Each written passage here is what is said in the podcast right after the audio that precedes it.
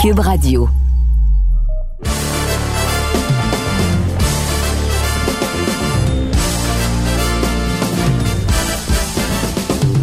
Monsieur Hanberg. Monsieur Cassava. Ça va bien, mon ami? Ça va très bien. Content de te revoir euh, de retour euh, à Laval. Un peu meilleure santé en plus. Fait que ça, Oui. c'est bien.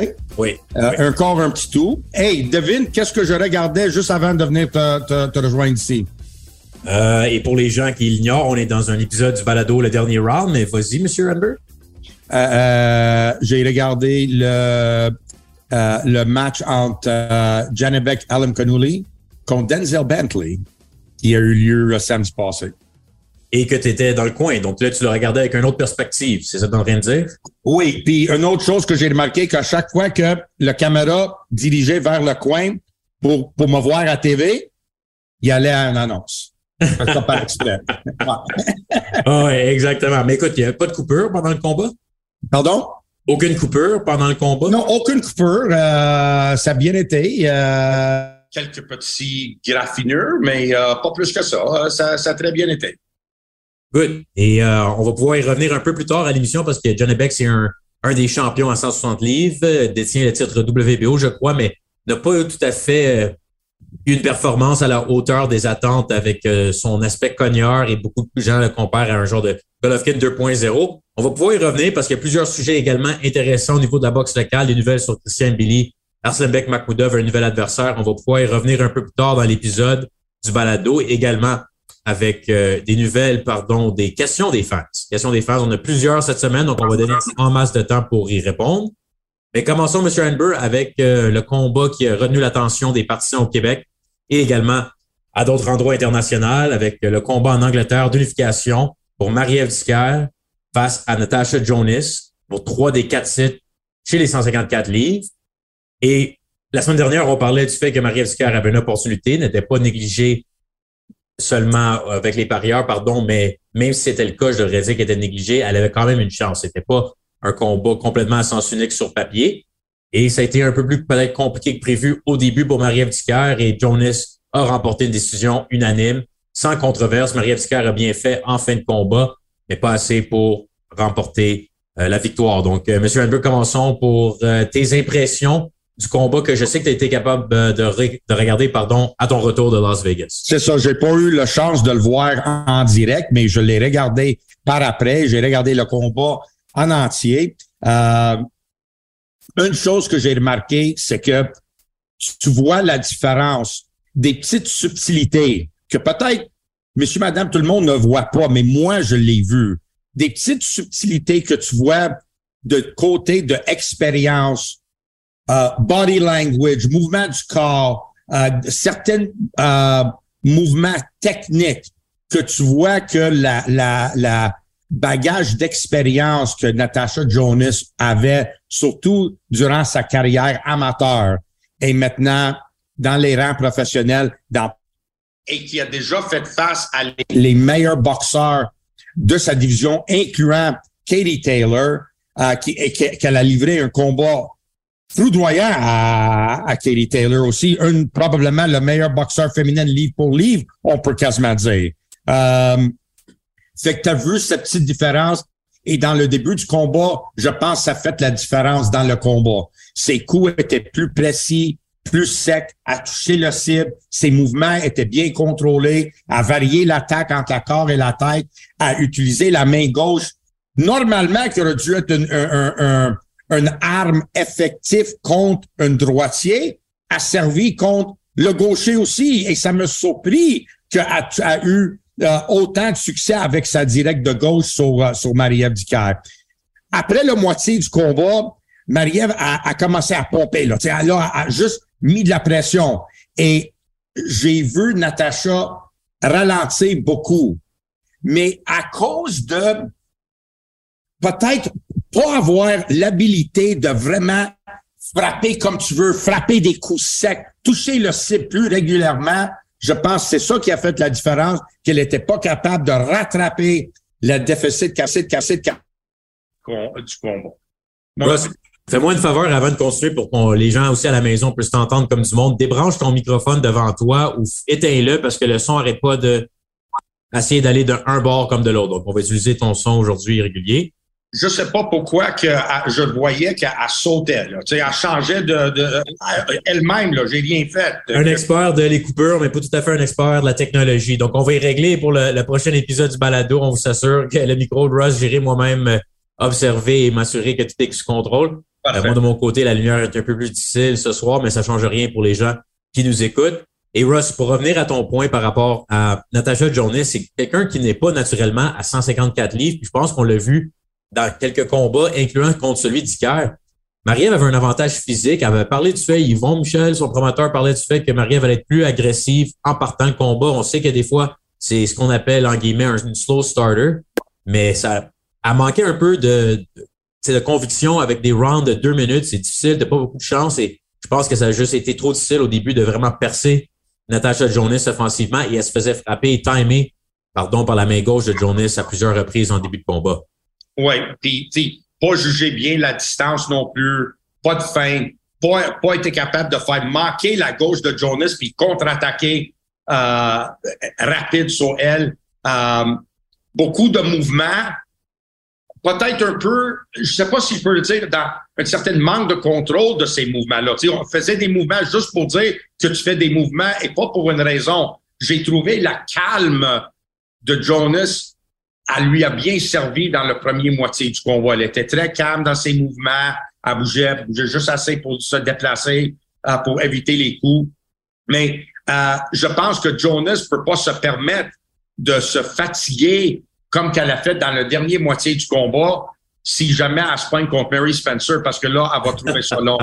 Puis elle va trouver que le, le, le, force de frappe de Mary Spencer, c'est pas pareil de celui de, de Marie-Ève Bon ben, vu que tu m'amènes sur ce terrain, on va y revenir aussi juste euh, avec euh, Marie-Ève et la suite des choses, mais Mary Spencer qui va avoir un combat important le 16 décembre à Shawinigan face à Femke Hermans ou Hermans.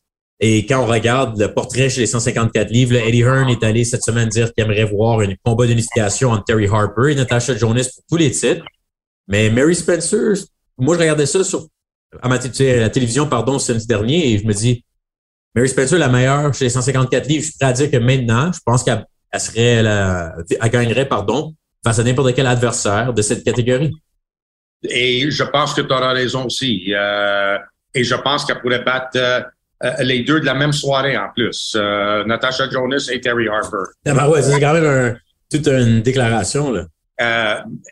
Il y a des différents, comme tu dis, il y a levels, il y a des différents niveaux, puis elle est vraiment solide dans qu'est-ce qu'elle fait, la, la passe de frappe, sa technique. C'est surtout sa technique de boxe. Puis encore une autre fille qui a un, beaucoup de euh, bagage amateur, tu sais, olympien, championne du monde.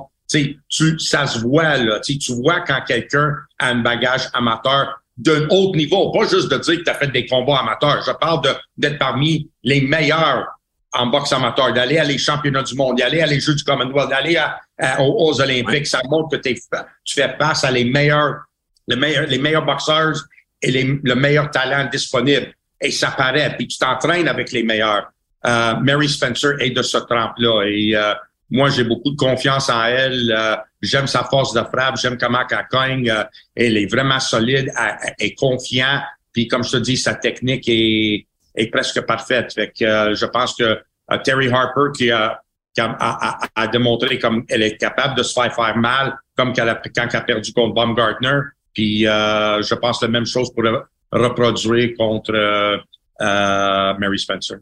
Et on va voir par contre. Oui. Je pour, pour, pour venir, je pense que ça va être encore très difficile de faire un combat entre Jonas puis puis, Terry Harper à cause qu'ils ont deux promoteurs totalement différents. Puis euh, il y a beaucoup de euh, comment je pourrais dire ça, friction, si tu veux, entre l'équipe de gérance de, de Natasha Jonas, qui est Joe Gallagher, euh, vis-à-vis Eddie Hearn. Fait que ça risque d'être problématique pour faire ce combat. Bon, intéressant. Donc, on va voir par contre si Mary Spencer a une opportunité en 2023 avoir le titre IBO le 16 décembre, mais quand on regarde les autres titres euh, qu'on on reconnaît avec Jonas qui a trois des quatre, Terry Harper que l'autre, Mary Spencer va peut-être devoir être patiente, mais en même temps, c'est le temps. Elle est quand même quelqu'un qui a un début de carrière professionnelle avancé, mais avec tout son bagage amateur, comme tu as mentionné, est prête là, pour vraiment n'importe qui de la division. Et on peut souhaiter qu'on va voir un combat important. Et si on revient par contre sur Marie-Ève on a plusieurs questions des fans qu'on va pouvoir répondre plus tard pendant le balado, mais euh, une qui vient ici, vas-y, M. Amber. La seule chose qui m'inquiète, si tu veux, de Mary Spencer, c'est de ne pas avoir fait les rondes, des dix rondes dans un combat professionnel. Là. D'être capable de se mesurer pendant dix rondes. Jusqu'à date, elle, domine ses adversaires. J'aimerais voir soit dans le gym ou dans un combat, la capacité d'être capable de travailler à une haute intensité, surtout de 6 au 10, là, qui est le plus important. Oui, excellent point. Une question que... que Marie-Ève a fait très, très bien. Mais, tu sais, a donné trop d'avance à, à, Natasha Jonas que, tu sais, c'est vraiment difficile de rattraper ça, surtout euh, dans sa ville natale à, Manchester. Parfait. Je suis bien d'accord, M. Amber. Et si je viens à la question de Benoît Dussault, qui est en rapport avec Marie-Ève pour la suite, euh, la suite des choses, pardon, est-ce que Marie-Ève a encore des choses à prouver? Question vague un peu, mais dont on prise toujours les questions que vous nous écrire sur le compte Twitter de Russ ou moi-même, Matt Casavant. Et quand on regarde, euh, Russ, la question par rapport à la carrière de Marie-Ève si elle décide de prendre sa retraite ou de ne pas poursuivre, euh, est-ce qu'on peut dire quand même qu'elle a pu prouver plusieurs choses? Moi, je pense qu'il reste pas rien, à part le fait que les gens vont être déçus si elle prend sa retraite avant d'affronter Mary Spencer. Matt, je pense pas que aucun athlète commence une carrière dans leur sport pour prouver que que ça soit. Sont là parce que sont des athlètes puis ils veulent atteindre le plus haut sommet qu'ils peuvent, que ça soit un sommet personnel ou que ça soit un sommet réel dans le sens d'un titre mondial ou whatever. Je pense le fait que s'est rendu à un titre mondial que a perdu contre euh, Clarissa Shields, qui est peut-être peut être considérée comme le meilleur boxeur féminin livre pour livre, oui. qui a perdu contre Natasha Jonas, qui, qui a déjà démontré qu'elle est une championne du monde. Je pense que Marie-Ève Ducaire a rien à prouver. Je pense qu'elle a accompli, je pense, puis si des gens veulent être honnêtes, a, a accompli plus qu'on attendait quand elle a décidé de, de, commencer la boxe ou de tourner professionnelle. Tu sais, je, je pense qu'elle a fait ses preuves, euh, a fait ses preuves déjà, puis euh, est devenue champion du monde, puis il y, a personne qui pourrait jamais lui enlever ça. Donc, je pense pas a rien à prouver à personne. Oui, non. Excellent point. Comme je disais, moi, je suis d'accord. Euh, autre que les partisans auraient voulu un affrontement d'Isker Spencer, mais je pense que les chances sont très. On avait déjà parlé de ça par le passé. Les chances sont très faibles que le combat va se concrétiser, surtout que Dicker n'a plus de titre. Mais ça pourrait quand même être quelque chose. Si elle décide de, on va dire, un dernier combat pour remercier les partisans au Québec, un Marie Sky Mary Spencer, je pense que les gens apprécieraient. Ce serait vraiment un combat apprécié, pardon, des partisans. Puis ça, sera son plus difficile combat. Oui, et c'est pour cette raison qu'on doute. Ouais. Pardon? Pour cette raison-là qu'on doute qu'elle va accepter, parce qu'elle parlait même avant le combat face à Jonas, qui n'était pas intéressé envers Spencer. Et, euh, mais je fais juste dire que c'est le seul peut-être bémol qu'on pourrait dire, oh, on aurait voulu voir un Marie-Ève et Mary Spencer, mais pour le reste, euh, toute une carrière pour Marie-Ève dans la boxe féminine est arrivé aussi au moment que on a vu commencer euh, de plus en plus les boxeurs féminines avoir de la visibilité. On, ouvre le balado avec ça, on le voit dans plusieurs combats, retient l'attention, qu'on a vu un Katie Taylor, Amanda Serrano, Clarissa Shields, Savannah Marshall. Les meilleurs temps, semblent s'affronter un peu plus que chez les hommes ces temps-ci, donc c'est tout à leur honneur.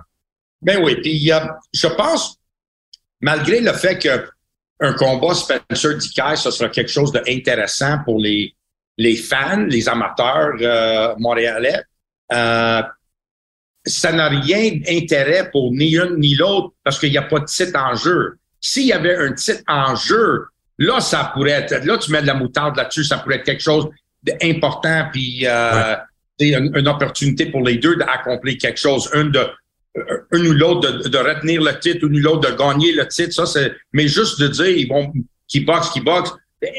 Marie avait déjà été champion du monde et pas intéressée juste à se battre, juste pour dire qu'elle veut se battre.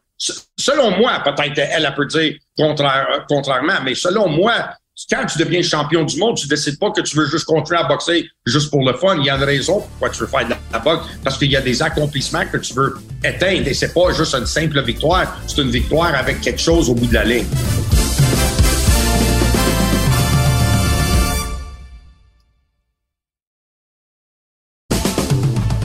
J'ai quelques sujets rafales, M. Hanberg. Euh, on a la semaine dernière, quand on se parlait, c'était le début de la convention WBC. et au Mexique. on avait annoncé que Christian Billy allait avoir un classement deuxième par WBC. Entre-temps, David Benavides et Caleb Plant se sont entendus pour un affrontement qui est pas mal un des meilleurs affrontements sur papier possibles pour 2023 chez les 168 livres. Et là, Christian Billy aurait un combat éliminatoire en 2023 face à Ali Akhmedov, quand même très bien classé également. Je sais pas si tu connais un peu cet adversaire ou sinon, si on regarde le portrait chez les 168 livres, Mbili devra peut-être être patient un peu plus parce que si Benavidez et Plant, le gagnant, logiquement, a la première opportunité à affronter Canelo Alvarez plus tard dans l'année 2023, Mbili va peut-être attendre pour ce qui est de la WBC jusqu'en 2024 pour son opportunité. Mais d'ici là, il y a un combat en France le 17 décembre. Et là, il va également avoir un combat éliminatoire s'il gagne et sans blessure tôt en 2023. Donc, le portrait chez les 168 livres pour Mbili et en même temps, euh, dans le fond, ton opinion sur la signature entre Benavidez et Caleb Plant. Écoute, c'est vrai qu'est-ce que tu dis, Matt. Puis Canelo risque de faire attendre beaucoup de monde. Puis, tu sais, quand même, ça fait des années, des, combien d'années que Benavidez clame un, un, combat contre, euh, contre Canelo, puis Canelo ne voulait jamais lui donner un combat. Là, il dit s'il gagne contre Caleb Plant, ça va, ça va devoir, ça va attirer son attention pour une fois pour Canelo ou ça va le, ça, ou ça va lui éloigner encore plus parce que Canelo va, va peut-être avoir peur si, euh, parce que quand même, euh, impressionnant ce Caleb Plant-là. Euh, il est vraiment, il est solide. chapeau à, à Benavidez pour accepter tel combat, puis chapeau à Caleb Plant. Hey, c'est pas une victoire gagnée d'avance, ça. Les, les deux, ils jouent leur, on peut dire, ils jouent leur carrière un peu. Euh, on est content. On parle souvent dans le monde de la boxe comment que ces temps-ci, on n'a pas les combats que les gens veulent voir. Donc, je pense qu'il n'y a aucun doute que là, maintenant, c'est ça, il mérite le crédit de vouloir s'affronter. Ah, absolument. Mais, mais je veux dire, ils ont, ils ont, oui, je lève chapeau à eux autres parce que, comme je te dis, c'est pas un combat euh, gagné d'avance de ni une ou l'autre. Euh, je pense Ben Evides est beaucoup confiant, puis qu'il est plein, il n'a pas peur, de personne. Euh, il est prêt à affronter n'importe qui, puis je pense que ça, le fait qu'il a mis son nom sur le, contrat pour affronter Benavidez, c'est la preuve de ça. Mais oui, ça, ça risque de, faire retarder le, progrès de la carrière de, Christian Mbili. C'est euh, c'est dommage parce que il y a un champion euh, qui est et, et ça c'est un côté comme on dit le, le côté négatif euh, quand on parle que la boxe a besoin d'un champion par catégorie. Mais tu peux-tu imaginer comment c'est difficile pour des boxeurs d'avoir une opportunité à un titre mondial quand il y a juste un titre ou un champion en jeu, euh, puis il faut que tu attendes après lui quand il décide qu'il va boxer? C'est tellement difficile, ça. Et euh, s'il y avait, si le titre était, s'il y avait les quatre titres disponibles comme que dans toutes les autres catégories, je pense Imbelli pour aller choisir un, un chemin pour aller chercher un des titres. Benavidez pour aller chercher une, euh, Caleb Plant pour aller chercher une. Euh, mais maintenant, il y a, toutes les, ceintures sont détenues par une personne, puis pour l'instant, une personne là, puis c'est une personne. Donc, c'est très difficile à, à, organiser un combat avec lui parce que lui, dans sa main, il y a, il y a Bivol, puis Bivol risque de tourner de deux autres combats. Fait qu'on ne sait pas qu'est-ce qui pourrait arriver. Euh, c'est problématique, Matt. Et quand on regarde un peu le combat Caleb Plant, David Benavidez, pour ceux qui l'ignorent, c'était décidé cette semaine que le combat aura lieu dans un ring 22 par 22 après la demande du clan Caleb Plant. Donc, je trouve ça quand même intéressant. Clairement, c'est l'avantage. Il veut utiliser son jeu de pied le plus possible, car à Vegas, habituellement, pour un combat de champion du monde réglementaire, c'est du 20 par 20. Et là, la commission athlétique de Nevada a approuvé un ring 22 par 22 pour le combat entre Plant et Benavidez. Donc ça, c'est quand même intéressant. Le plan de Benavidez, ils ont accepté ça? Non, ça, apparemment, c'est la, c'est la commission Nevada qui a jugé, qui a décidé que c'est le cas. Et ça fait jaser énormément dans les nouvelles euh, du monde de la boxe. Donc, je trouve ça intéressant que Caleb Plant ait réussi à, à convaincre la commission athlétique de Nevada de lui donner un ring plus gros que l'habitude pour utiliser son avantage le plus possible. Mais je pense en dit long sur le fait que on sait qu'aller à la guerre face à Benavidez, c'est pas une bonne idée. Mais Caleb Plant est quelqu'un de c'est connu qui est très difficile en négociation. demande ça, me surprend beaucoup, Matt, que tu me dises ça. Vraiment, ça, ça me surprend. Puis ça me surprend parce que je connais très bien Samson Lukowicz, qui est le gérant de, de, de David Benavidez. Je connais très bien les Benavidez. Ils ont déjà passé à notre, à notre balado. Ça me surprend qu'ils ont accepté, ils ont accepté de signer un contrat, puis ils n'ont pas eu contrôle ou ils n'ont pas déterminé la grosseur du ring avant, ils ont laissé la, la commission athlétique déterminer ça, ça, me- ça me surprend. Ouais, ben écoute, on Ça me pourra. même. T'appelleras Samson, puis on pourra raconter sa version des faits pour le balado la semaine prochaine. Mais ça, c'est à suivre, ça va avoir lieu en 2023. Et juste pour un mot sur l'adversaire qui était euh, en combat éliminatoire pour Mbili. Si Mbili gagne contre Van Alexander en France le 17 décembre prochain, Van Alexander, un vétéran, mais qu'Mbili est travaillé favori. dans le coin de Von Alexander. Bon, et on, donc, c'est un boxeur compétent. Oui, oui, je te, oui. Écoute, il est peut-être, il y a beaucoup, il y a beaucoup, il, il était à un moment donné un, un- un très grand prospect.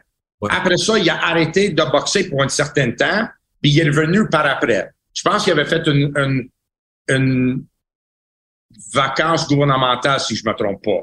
Puis, euh, euh, il est revenu par après. Ouais. Euh, puis j'ai travaillé dans son, con- dans son coin à quelques reprises. Moi, j'ai vraiment aimé, très respectueux. Je suis encore ami avec lui. Puis euh, euh, je pense qu'il a changé de gérance et tout. Puis euh, depuis ce temps-là, ils m'ont pas utilisé, mais euh, il, est, il, est, il, est, il est combatif. Il n'y a aucun doute là-dessus, mais je pense que le, le, le package complet de Mbeli va être un peu trop pour lui. C'est une bombe. En théorie, c'est un combat. C'est bon pour les partis en France. C'est bon qu'Embili, qui est natif français, a une opportunité de développer, si on veut, son pouvoir marketing en France, qui est vraiment une place de sport de combat en pleine progression. Mais oui, Mbili doit gagner un combat face à Van Alexander, ce stade de sa carrière. C'est pour ça qu'il y a déjà son adversaire en 2023 de planifier. Et ce serait Ali Akhmedov. Et pour les gens qui ne connaissent pas Ali Akhmedov, juste rapidement, c'est un gars qui a 19 victoires, une seule défaite, 14 victoires par knockout. C'est un Kazakh qui, appart- qui appart- appartient, pardon, mais qui habite maintenant en Californie. Et son dernier combat avait gagné face à Gabriel Rosado en sous-carte de Canelo Triple G en septembre dernier. Sa seule défaite était une défaite face à Carlos Gongora, un autre boxeur chez les 168 livres qui attend sa chance et qui avait perdu par knockout au 12e engagement. Donc, c'est pas un combat. euh, Ça va être un méchant c'était pas pour Mbili d'affronter un boxeur comme Akhmedov, mais si tu veux te rendre au titre, t'as pas le choix. Matt, est-ce que McMahon, il était pas, à un moment donné, installé ici à Montréal? Pas à ma connaissance, mais à moins qu'il y quelque chose que a- C'était qui qui était ici à Montréal? Sadridine Akhmedov? Ah, peut-être, OK. Sadridine, qui était un espoir the Tiger, qui va boxer également en décembre, euh, probablement au Kazakhstan, si je me souviens bien, mais que of the Tiger et Marc Ramsey tentent éventuellement de ramener au Canada. Mais ça a été compliqué dans les dernières années. Un excellent euh, espoir, mais un catégorie de poids de 154 livres dans son cas pour Sadridine. Donc, euh, c'est des nouvelles. euh, et en terminant les nouvelles locales, euh, pendant qu'on fait le tour, Russ, Aslanbek Makhmoudov, le poids lourd que tu travailles avec, ça a pris trois adversaires différents pour finalement avoir une entente d'ici, on est à un mois du combat. Même chose pour Simon Keane, également face maintenant, ça va être contre le vétéran de 40 ans, Eric Molina, qu'on connaît très bien les deux. Et pour Arsenbek Makhmoudov, là, aux dernières nouvelles, le troisième adversaire, l'Allemand, Michael, je pense que je, fasse attention à la prononciation ici. Wallish, peut-être? Difficile de dire, mais c'est l'adversaire qu'on a décidé après deux autres adversaires potentiels. Donc, je pense que ça prouve aussi le fait que Makhmoudov, même avec l'aide de E ESPN, parce que ESPN a une entente promotionnelle, co-promotionnelle avec Makhmoudov et Simon Keane et the Tiger, c'est pas évident de trouver des adversaires tant aussi longtemps que tu peux pas aller pour un titre mondial ou des bourses qui sont très élevées. C'est quelqu'un qui vient accepter Makhmoudov euh, comme affrontement, c'est pas évident. Wow. C'est qui l'adversaire que t'as dit? J'ai pas compris. Bon, on va voir ici parce que je vais te donner le nom exact pendant que je regarde mes nouvelles euh, avec euh, les dernières prononciations. Son nom, c'est Michael Wallish. Je sais que je ne suis pas certain pour la prononciation du nom de famille. Il y a 23 victoires, 5 défaites, 16 victoires par knockout, mais toutes ces défaites, quand il était contre des adversaires de meilleure qualité, ont été subies par knockout. Donc, je pense que c'est- ce qu'on pourrait dire, c'est que n'est- Michael Wallish a un style différent, offensif, mais pas aussi bon que Carlos Takam. Mais écoute, euh, après des adversaires comme Carlos Takam, tu sais, c'est des gros noms, des gars qui challengent pour un titre mondial. Là. Il y a des Derek Chisora, Dillian White. tu sais, C'est, c'est ce genre de boxeurs-là qui, que, tu, qui, qui vont, que tu vois après euh, une victoire contre Takam. C'est, il n'y en a pas une tonne là, de cette trempe-là. Euh, c'est, c'est difficile. Ça doit être l'enfer pour, euh, pour Mac de trouver un adversaire pour, euh, pour Makhmoudov. Puis pas juste d'avoir un adversaire, mais d'avoir du sparring en plus. Sparring adéquat pour préparer ton gars pour un adversaire, puis l'adversaire change de change à toutes les fois. Ça ça doit pas être facile euh, pour une bête comme euh, comme Arsène Beck. Non, pas du tout. Donc, on avait parlé du combat de Mary Spencer contre sa femme Kay Hermans euh, le 16 décembre. Steven Butler dans un bon combat, donc c'est une belle carte sur papier, mais ça s'est compliqué un peu pour Mark Ramsey et l'équipe de the Tiger par rapport à la signature des combats qui aura lieu à Shawinigan le 16 décembre prochain. Mais je vais te le dire comment c'était compliqué pour Marc, puis juste pour te donner une idée de, de comment que ça, ça le dérange. Il m'a envoyé un texto pour me demander si j'étais pour être avec lui le 6 décembre. Et là, j'ai dit, Marc, le 6, qu'est-ce qu'il y a le 6? Euh, on n'est pas à Shawinigan le 16? Il dit, ah oui, c'est vrai, c'est le 16. Donc, euh, tu vois comment il est débordé.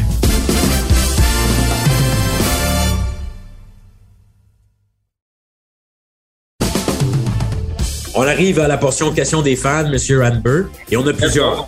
On a plusieurs, donc on va pouvoir euh, y aller de l'avant. Et quand on regarde aussi en fin de semaine, pas vraiment de combat intéressant sur papier. Donc euh, prenez le temps d'écouter peut-être quelque chose d'autre que les sports de combat. Ça recommence la semaine prochaine.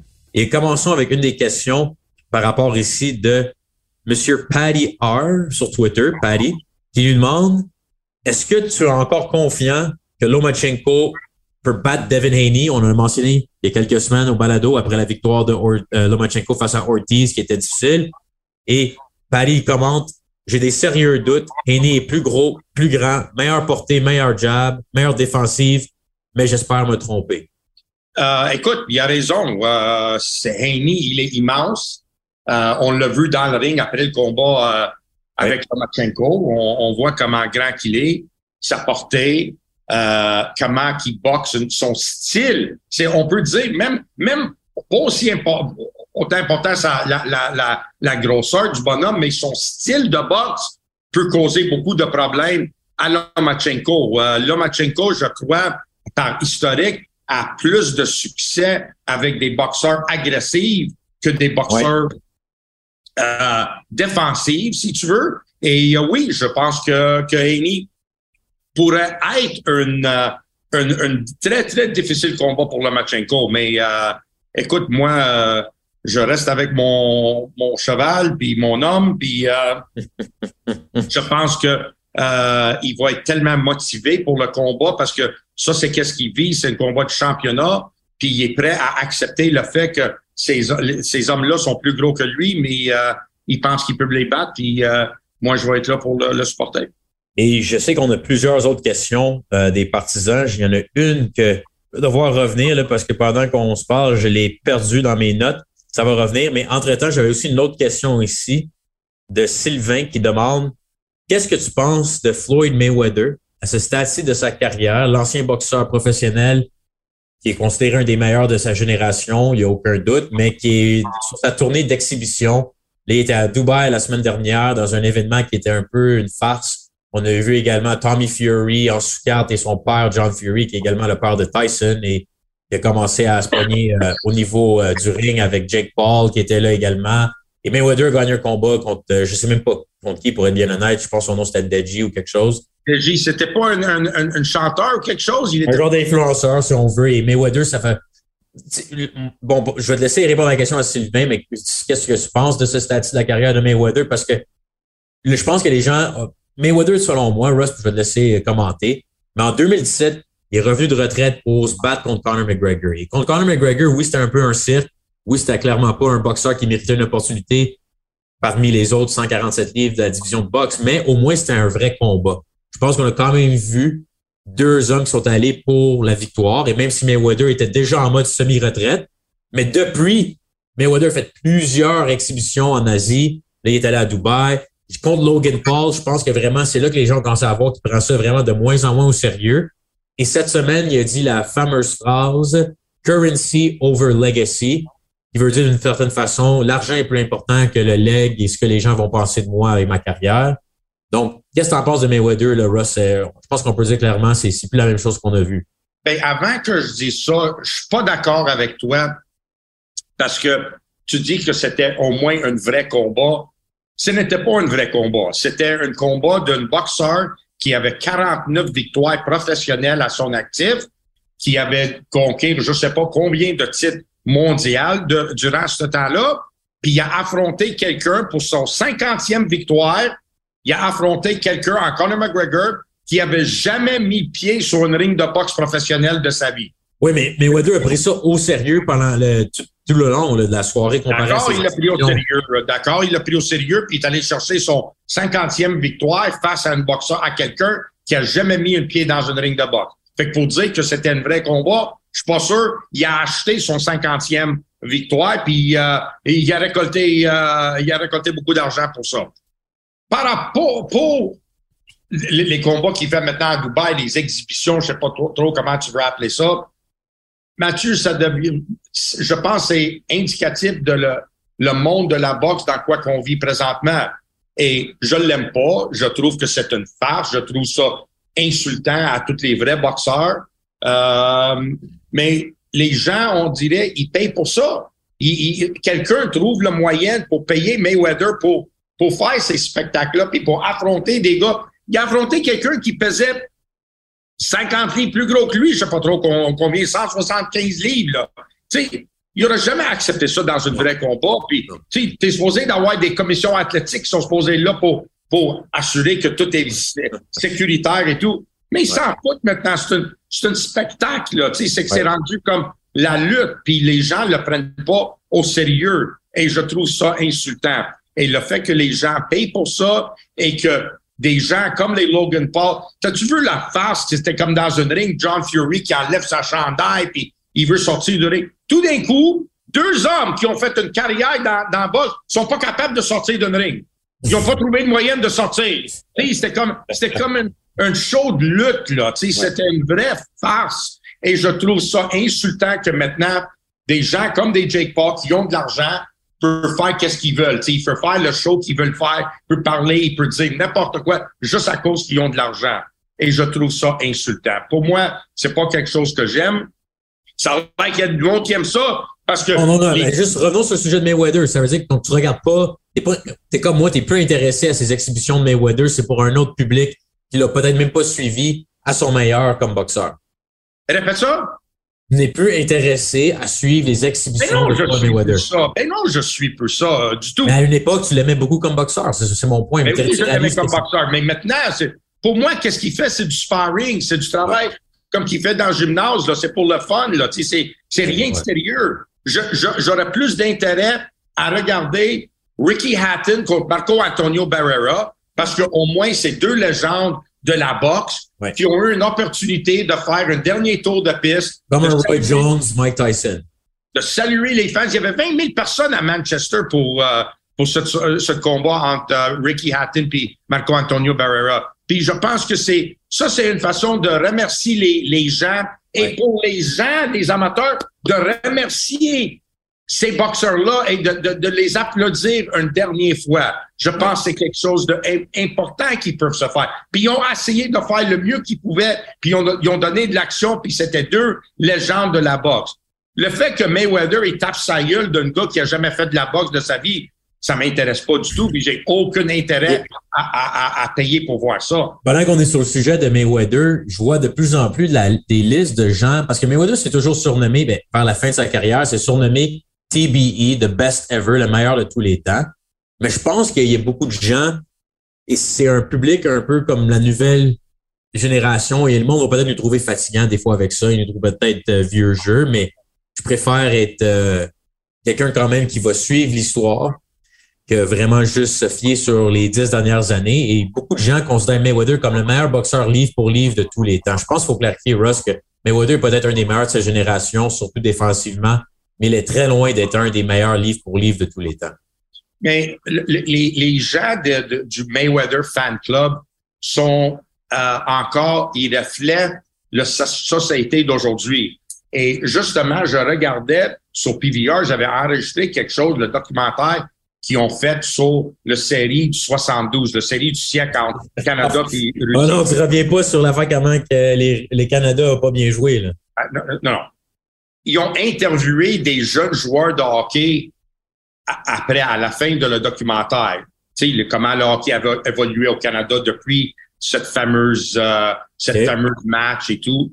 Et il y a personne, il n'y a pas une des gens qui ont interviewé qui savait qui, qui était Paul Anderson, qui, qui était Yvan Cournoyer, qui, qui était Ken Dryden, qui, qui était Phil Esposito. Il, il savait pas c'était quoi le, le, le, le, série du siècle. Sais, il joue dans il joue dans un système de hockey. Il parle qu'il veut devenir des joueurs de Ligue nationale. de quel âge environ là, que, que les gens qu'on a parlé? Les 12, 13 ans, 12, 13 ans. Ouais, c'est quand même ça, c'est quand même très jeune, par contre. Ben, très jeune. Euh, il est assez, assez vieux pour euh, assez vieux pour euh, rêver à une carrière de hockey. Oui, mais il y en a à 25 ans qui savent pas c'est qui que ces noms-là que tu ben, en, en, encore plus. Fait que, mais c'était juste pour donner une idée. Ils ont, ils ont, malheureusement, ils n'ont pas demandé à ces gens-là. Ils ont demandé à des jeunes joueurs de hockey. Puis le monde, il savait pas qui étaient ces, ces gens-là. Et je pense que ça, c'est un indice dans, dans tous les sports. On, on, on est vraiment renfermé dans qu'est-ce qu'on voit. S'il n'est pas sur YouTube, si quelqu'un sur l'Internet n'a pas dit que c'est le best ever, tu penses que cette personne n'a jamais existé. Et dans le monde de la boxe, puis c'est facile à voir, si jamais tu es sur Twitter ou quelque chose, puis il y a quelqu'un qui pose une question, qui, qui était le meilleur de tout le temps, et tu regardes tu sais, le meilleur boxeur défensif, le meilleur boxeur offensif, c'est tout, toutes les réponses, c'est des gars qui datent depuis 20 ans. Même pas, même pas, tu sais, il n'y a, aucune récollection de les, les boxeurs avant. Et c'est triste, ça, parce que vous on, on est loin de qu'est-ce que la vraie boxe a été à un moment donné. On est loin. Et je vais, je vais arriver, puis c'est des fois, les gens, comme je dis souvent, étant un, un maniaque d'histoire, que ce soit dans la boxe ou autre euh, également, j'aime plus être un vieux fatigant qu'un jeune ignorant. Et je pense que malheureusement, par exemple, comme tu mentionnes, souvent, c'est le ce qui est arrivé dans les, dix dernières minutes, qu'est-ce qui est trending qui compte et le reste, on s'en fout. Juste parce qu'on est sur le sujet, j'ai vu ça, je veux juste te parler de ça et on termine là-dessus par rapport avant de enchaîner. Mais est-ce que je peux, te, je peux te donner un autre? On, a parlé un peu au début de le combat de Janet Beck en fin de semaine contre Denzel Bentley, right? Oui, attends, je finis pas le balado, je parle de finir le sujet parce que j'ai quelque chose par rapport à ce qu'on mentionne. OK, vas-y, vas-y. Après ça, on reviendra à Janet Beck, juste garde ton idée. Il y a 40 ans, Russ, Voici ce qui est arrivé dans un espace de un mois, en 1982, dans le monde de la boxe. Aaron Pryor face à Alexis Arguello. Ray Boom Boom Mancini face à Doom Kim. Larry Holmes face à Randall, Larry Holmes, pardon, face à Randall Cobb. T'avais Lupe Pintor face à Wilfredo Gomez. T'as eu également Bobby Chacon contre Limon. J'oublie le Bazooka, Bazooka Limon. Raphaël Bazooka Limon le combat de l'année en 1982 et je l'ai réécouté aussi également. Et ça, c'était dans, dans l'espace de un mois. Puis les gens devraient aller regarder quelques de ces combats sur YouTube pour voir vraiment la boxe à son sommet. Exactement. Euh, c'est très bien dit, ça. Euh, c'est dans un espace de un mois. Pryor Argulo, Larry Holmes, Randall Cobb, euh, Bobby Chacon, Lemon et Wilfredo Gomez, Lupe Pintor. C'est, on voit plus vraiment ça. Là. Ben non, ben non, ben non. On voit pas ça. Puis à cette heure, on voit des gars qui ont six combats puis ils boxent pour un titre mondial. Là, oh, mais attends, ton gars Lomachenko faisait partie de ces gars-là.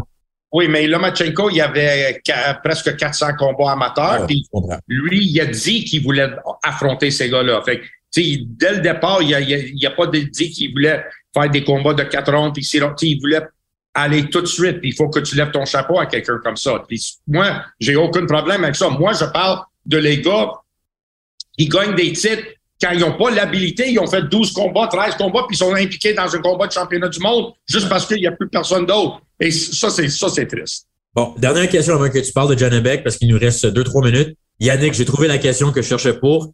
Yannick nous demande par rapport au meilleur cogneur de la boxe canadienne, Russ. Sa question à lui était Tu penses qui est le meilleur cogneur de un coup de poing entre Adonis Stevenson, David Lemieux et Matthew Hilton? Est-ce que Dave Hilton était meilleur cogneur que Matthew Hilton? Non. Coup pour coup, non. Bon, OK, parce que tu parles souvent de Dave Hilton. Et Matthew Hilton, David Lemieux ou Adonis Stevenson, deux des trois, tu as tenu les pads pour. Je sais pas pour Matthew si tu l'as déjà fait. Oui. Bon, donc les trois, tu as, encaissé des coups sur les mitaines. Oui. Écoute. Euh, Moi, je pense que la main gauche, je vais donner mon opinion, main gauche de Stevenson, mais le transfert de poids, de puissance, de combinaison de David Lemieux, c'était quelque chose. Le son dans le gym, là, quand il frappait le sac, Matthew Hilton, je n'ai pas pu le voir de près, mais même à télévision, on voyait qu'il frappait. Le gars, il n'a pas demandé à toi qu'est-ce que tu pensais. Il n'a pas dit qu'est-ce que toi t'en penses. Euh, il a demandé à, à Tiras qu'est-ce que Tiras pense. Oui, oui, c'est vrai, bon point. J'étais pour, j'étais pour dire pourquoi il n'a pas mentionné Beterbiev là-dedans. Est-ce que c'est parce que c'est pas un Canadien de souche ou parce qu'on l'a éliminé? Fait si on met Beterbiev dans le même. Euh, Et peut-être qu'il voulait juste parler des boxeurs qui ont officiellement pris leur retraite également. Peut-être, OK. Euh, je pense que je vais rester avec le, le, le, le, le main gauche de Adonis était quelque chose comme j'ai jamais vu de ma vie. Euh, puis c'était inexplicable comment il, il a créé cette force là. on, sa main gauche était un 10, sa droite était un 1. Là, ça, c'était la différence dans les deux. Euh, C'était pas proche. là. Euh, un peu comme Wilder aussi, le, la même affaire. Sauf que Wilder, il fallait qu'il qu frappe pour te... Adonis, il avait besoin juste de, de, un petit touche. Puis j'ai vu quelque chose qui est arrivé dans le gym avec Adonis et ça m'a ça m'a resté dans la tête tous les jours, tout ça va rester dans ma tête le reste de mes jours parce que je l'avais jamais vu auparavant, puis je pense pas que je vais le voir au, après. Il a frappé un boxeur. Le boxeur a figé une demi-seconde, une seconde. Et tout d'un coup, il s'est mis à, tomber. Il se fait frapper tellement fort qu'avant que son corps pourrait réagir, à l'impact qu'il vient d'avoir, c'est comme il y a eu un coup de circuit l'ordinateur dans sa tête, il arrive. Il fallait qu'elle calibre. C'était quoi ça, man? Calibrer. Oh, danger, danger. Bang, à terre. C'est tellement qu'il se frappait fort, là, que le corps était pas habitué. Il y a eu un choc incroyable que quelque chose comme qu'elle s'est jamais vu avant. Puis a vu que, euh, le corps a, a vu que c'était un danger. Fait pour répondre à la question, je pense le, le simple coup euh, main gauche de Adonis était le plus fort livre pour livre de toutes. Mais des deux mains, des deux mains, Matthew Wilton, des deux mains, euh, peu importe, une main ou l'autre, ça cognait dur. Euh, c'était vraiment solide, Matthew Wilton. Donc, termine ici, Russ. Il nous reste deux minutes maximum. Ce que tu allais dire sur Janet Beck, le boxeur champion 160 livres que tu as travaillé avec ce week-end. Qu'est-ce que je voulais dire de Janet Beck? C'est par rapport à à qu'est-ce qu'on voit aujourd'hui. Et quand on est de, de, de quoi ce qu'on a parlé tantôt de les gens d'aujourd'hui, le, qui le monde existe depuis juste les dix dernières années, juste depuis que YouTube existe.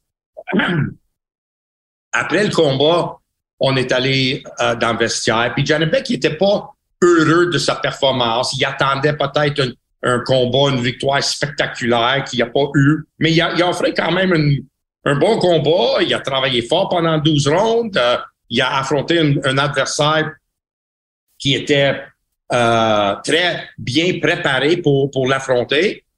Euh, puis on jasait, puis tout ça. Puis à un moment donné, euh, on a parlé de la préparation et comment préparer pour un combat et tout, puis pourquoi il a pas fait ci, pourquoi il a pas fait ça.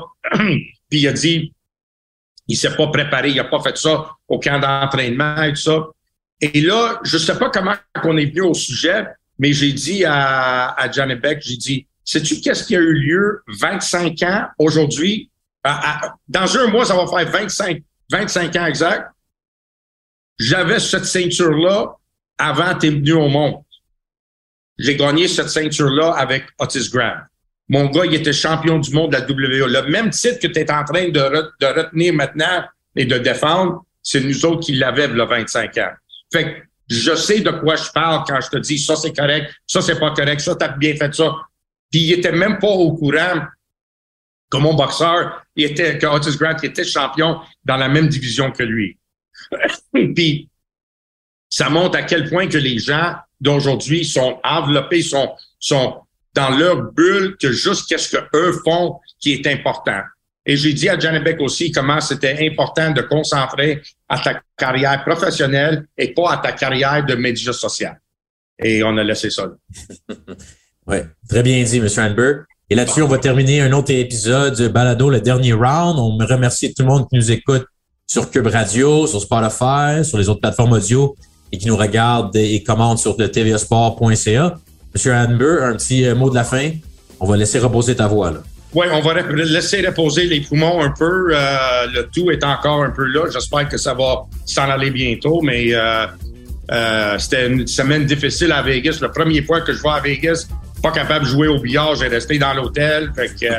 mais au moins, je suis en forme pour le combat, puis c'est ça le plus important.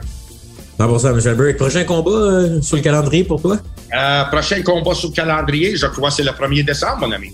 1er décembre à la Place Belle, également pour euh, les partisans de la boxe, il va avoir Kim Clavel en action et nous, on sera dans le coin de Master McDennis qui va avoir euh, un combat important chez les 140 livres en demi-finale. Donc, M. Albert, bonne soirée, bonne soirée à tout le monde et on se reparle à la prochaine. Merci, mon ami Matt. Bye bye.